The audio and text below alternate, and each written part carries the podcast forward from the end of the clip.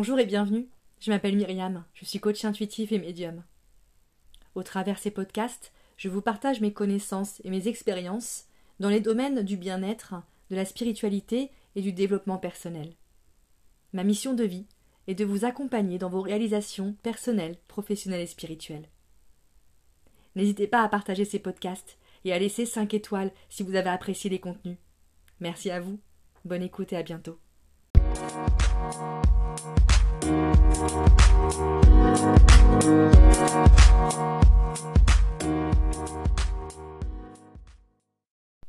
confiance en soi.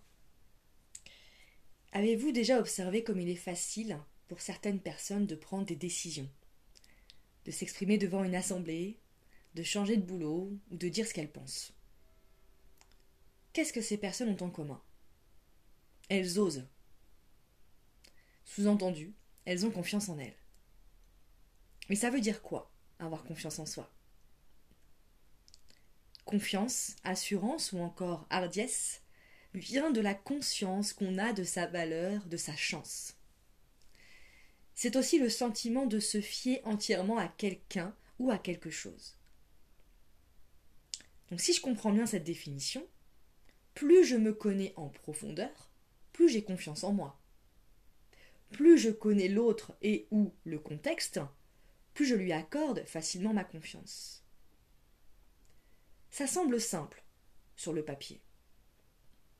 Mais alors pour quelle raison est-ce que dans le cadre de mon métier, je rencontre énormément de personnes qui, par manque de confiance, ne sont pas pleinement épanouies?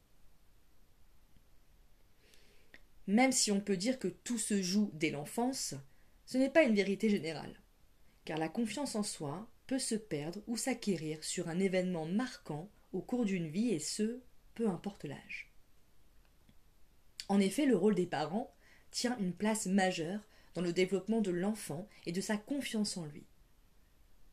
En fonction de l'éducation reçue, du contexte et du modèle familial, l'enfant peut manquer de repères structurants, de valorisation et d'amour. Ces différents schémas conduisent l'enfant à avoir des peurs et des doutes quant à sa capacité à faire, penser et s'exprimer par lui-même, en toute liberté. En revanche, certaines personnes vont perdre confiance en elles suite à un événement précis. Une prise ou une perte de poids importante, une agression, une trahison, du harcèlement physique, psychologique, un accident, une faute professionnelle, etc. Pour d'autres encore, c'est plus subtil, mais visible dans leur comportement et leur réaction face à une situation précise. Ça me fait penser à un exemple.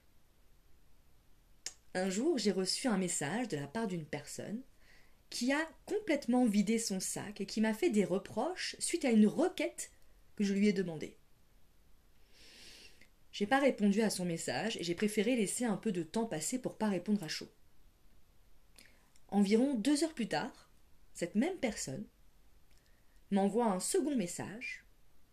Elle revient sur l'objet de la discorde et dans ce message, elle accepte ma requête. Comprenez bien ici que le but n'est pas de dire si oui ou non elle avait raison de le faire. Ce qui est intéressant, c'est son comportement.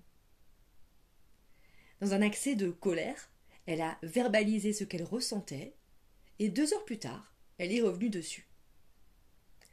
Si on analyse le contexte, la situation et les émotions par lesquelles euh, elle est passée, on peut dire qu'il y a eu de la colère et de la frustration suite à ma requête, de la satisfaction quand elle a lu le message avant de me l'envoyer, puis du regret et de la peur des conséquences quand elle s'est aperçue que je ne répondais pas.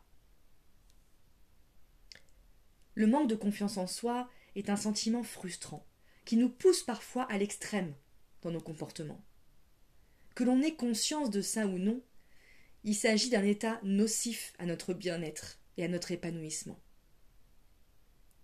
Avoir confiance en soi, c'est avant tout apprendre à se connaître profondément à identifier ses parts d'ombre, ses parts de lumière, ses forces, ses faiblesses, ses compétences, ses piliers, ses envies et ses rêves. C'est apprendre à s'aimer, à se donner de la douceur et de l'amour sans attendre que ça soit comblé par quelqu'un d'autre, par l'autre.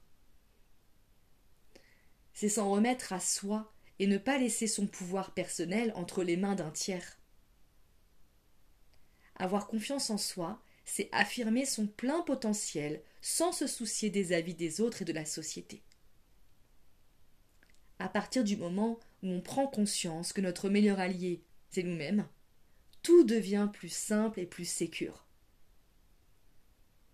Il est tout à fait possible de déprogrammer les schémas de fonctionnement que nous avons reçus dans l'enfance via une thérapie classique ou une thérapie alternative. Retrouver confiance en soi passe d'abord par identifier la source du mal-être. Est-ce que c'est une personne, un contexte, un événement, un sentiment?